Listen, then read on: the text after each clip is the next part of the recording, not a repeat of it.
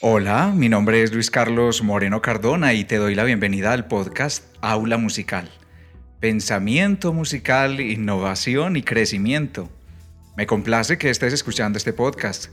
Es el episodio número 12, realizado desde Medellín, Colombia.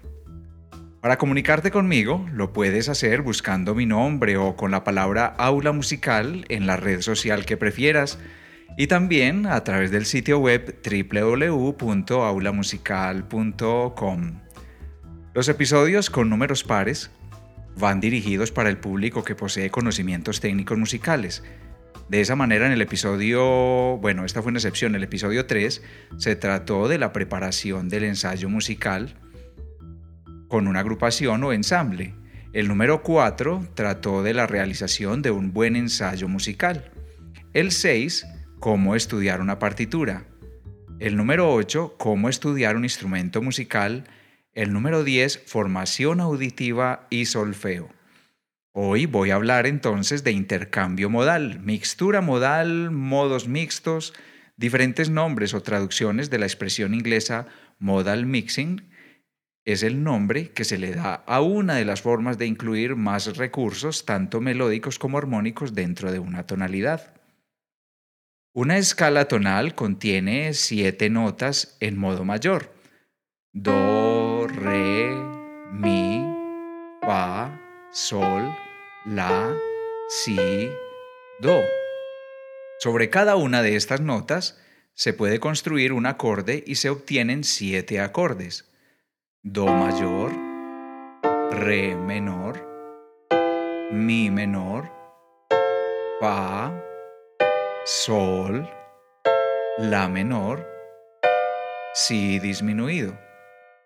Pero a veces te das cuenta que cuando tratas de hacer una transcripción de acordes de una canción que te gusta, encuentras que al parecer se han introducido nuevos acordes por fuera de esos siete acordes de la tonalidad.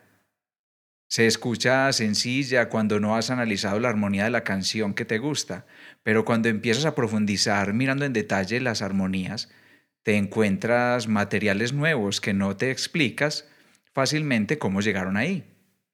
Bien, la armonía tiene una tarea muy importante dentro de una canción y es la de generar colores, matices, contrastes que refuercen la idea de la frase que se está interpretando.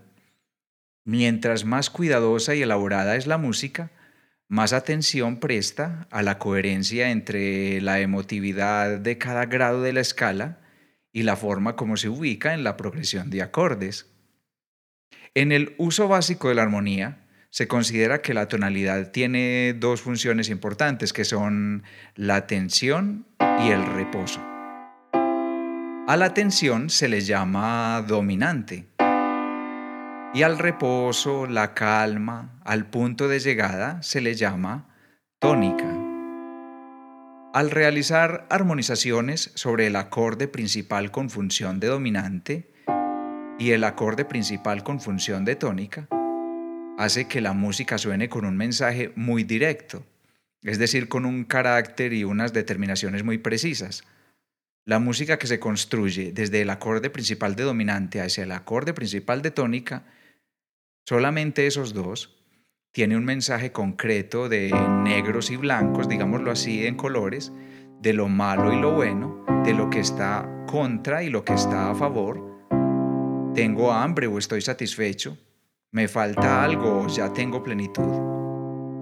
En los inicios de la armonía tonal, ya se sentía que la vida tenía muchos más matices y que no todo se reducía a los extremos de la dualidad de día y noche, adentro y afuera, la tensión y la calma. Por ello, en sus composiciones involucraron los sonidos de tensión, pero con inversiones, para dar diferentes intensidades al acorde dominante. En estado fundamental, en primera inversión, en segunda inversión y en tercera inversión diferentes inversiones en la dominante para mostrar variedades de esa tensión. De esa manera nos damos cuenta que desde los inicios de la armonía se quería brindar construcciones diversas con contrastes o matices o colores que se salieran de esa dualidad, de los límites de esa dualidad. Por eso aparece entonces la función subdominante también, una función quizás construida teóricamente. La dominante hace parte de la naturaleza de la física de los sonidos. Si tienes una botella o un tubo tapado en uno de sus extremos y soplas sobre ella de manera que produzca sonido, al variar la presión del chorro de aire se producen diferentes notas que se llaman armónicos. Con estos armónicos se hacen evidentes las notas del acorde de dominante que está en la naturaleza. Por ello, esa tensión positiva de todos los días, ese eustrés que llaman los psicólogos, es decir, estrés positivo, gracias a ello es que es posible levantarnos cada día con deseo de hacer algo con la motivación de seguir construyendo, de seguir arriesgando, de incluso buscarnos nuevos problemas, porque el estado natural de la mente es en estado dominante, es en estado de tensión, de movimiento, es ir, llevarnos a ir resolviendo nuevas tensiones y a la vez irnos creando tensiones nuevas. De esta manera te cuento que la dominante es el estado natural del comportamiento y de la naturaleza desde lo físico. La tónica es algo parecido al silencio budista, ese momento de calma, en donde no se asumen juicios, en donde no hay necesidad de ir hacia alguna parte o de cuestionar o de criticar, ni el interés de cambiar nada. La tónica es la nada, esa paz de los niños al jugar en la arena, aceptar las cosas tal cual son. Y continuando con la historia, te cuento que no todo podía reducirse a la dualidad que mencionaba ahora, al cielo y al infierno. Entonces se construye quizás artificialmente o teóricamente la función de subdominante sobre el acorde del cuarto grado de la escala. Algunos dicen que pudo ser a partir del siguiente razonamiento. Si la distancia que hay entre la tónica y la dominante es cinco notas ascendentemente, do, re, mi, fa, sol, y sobre ese grado construir el acorde dominante, entonces se construye un nuevo acorde que quede justo en sentido contrario, es decir, cinco notas por debajo de la tónica. Do, si, la, sol, fa, otra forma de pensar en el origen de esa cadencia es que quizás fue tomada de los modos antiguos griegos o de los modos eclesiásticos. Luego de eso aparece entonces el acorde de subdominante y esa función de subdominante cumple la intencionalidad de, de, preparación, de generar una intención de ir hacia alguna parte, pero es una parte cercana, el cambio no es tan radical, es la preparación para el cambio. Impulso, salto llegada. Pregunta, reflexión, respuesta. Inhalar, contener, exhalar. Subdominante, dominante, tónica y así sucesivamente aplicable a aquellas cosas que se pueden analizar desde tres componentes de la vida.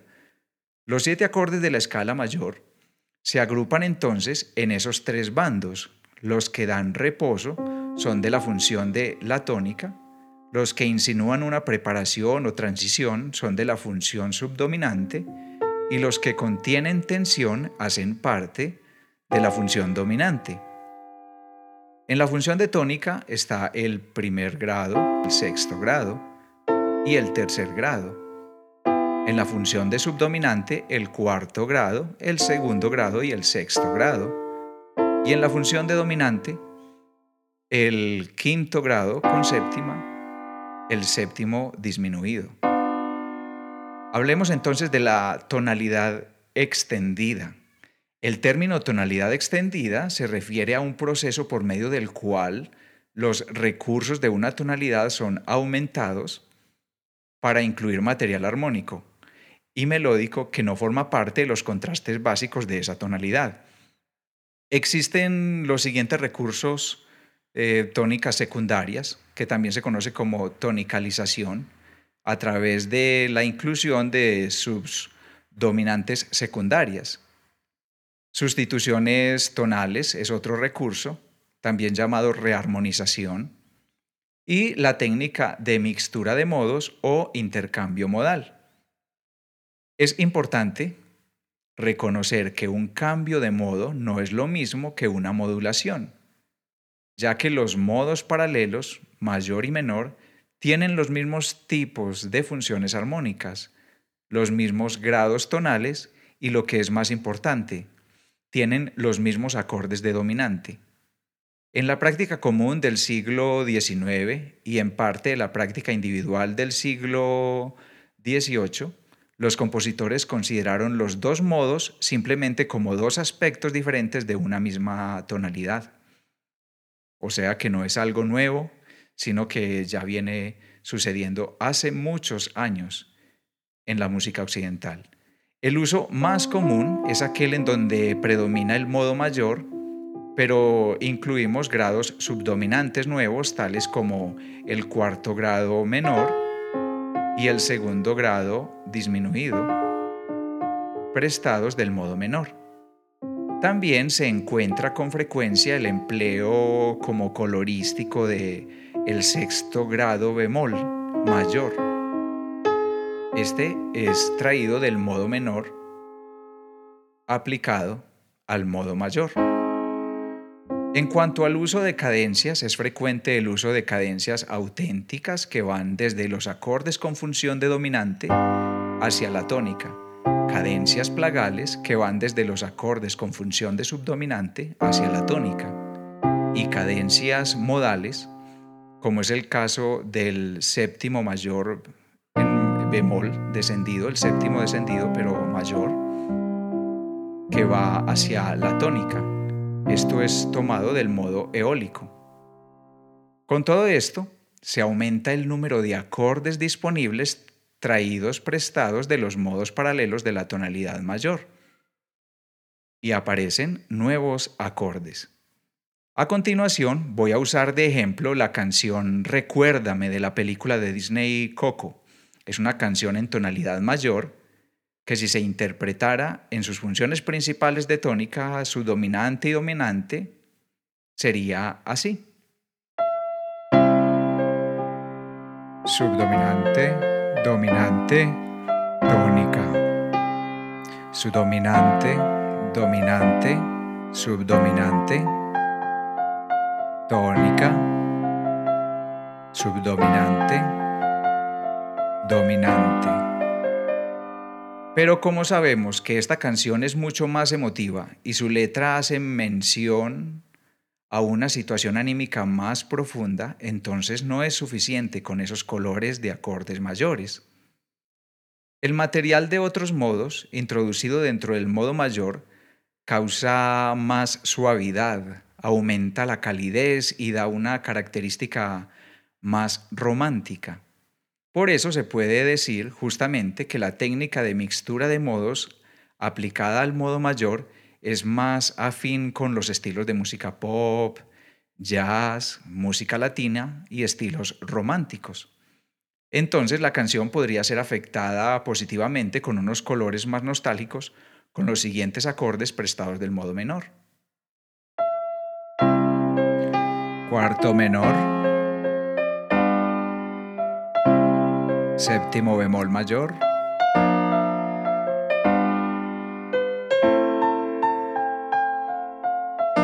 séptimo bemol mayor, cuarto menor. Además de esto, se puede realizar una adición de colores provenientes del movimiento que aporta las cadencias de segundo, quinto, siete, primero lo que ahora mencionamos como subdominante, dominante, tónica. La trinidad de la vida aplicada a cada uno de los acordes de la escala mayor. Es una técnica conocida como tonicalización, con la cual se considera que cada grado de la escala tiene derecho a su subdominante secundaria y a su dominante secundaria. Entonces, la canción Recuérdame quedaría así.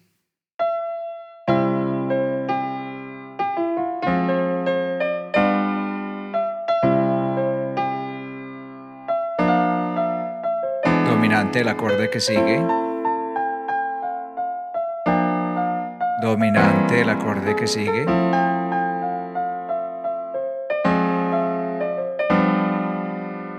A continuación, agrego unas tensiones con una cuarta nota para cada acorde, con un método que puede ser tema de una próxima publicación. Esa cuarta nota agrega más densidad, pero cada nota agregada se incluye con el cuidado de respetar el estilo e incluso se agrega con el fin de generar más suavidad y sutileza a las progresiones y cadencias. La intención de esta cuarta nota es matizar el movimiento y reducir los contrastes entre los acordes. De esta manera se logra que este tema suene como una canción aún más nostálgica y sin sobresaltos en los cambios de colores. Porque el personaje Coco en la película representa ternura y quietud, mucha quietud. O porque el mensaje melancólico de la canción va dirigido a alguien que pasivamente está escuchando entonces quedaría así.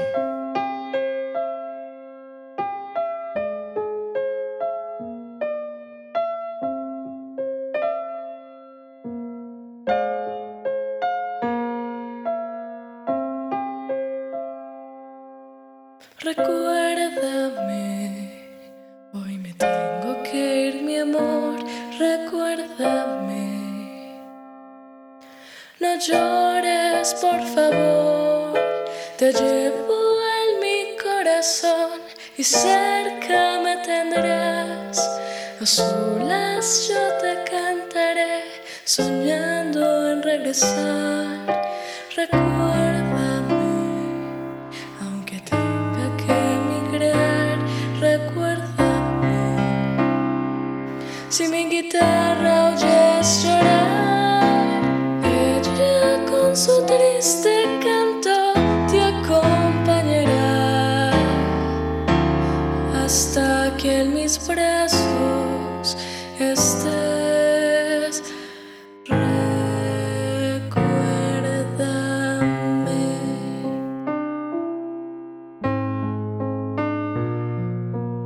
Muchas gracias a Laura Moreno por haber hecho parte de la interpretación de este tema y parte importante en este episodio. Espero haberte brindado información que te genere inquietudes para que consultes más sobre el tema de este día. Agrégame a tus favoritos en la aplicación de podcast que prefieras, en iTunes, en Android y reproductores en línea.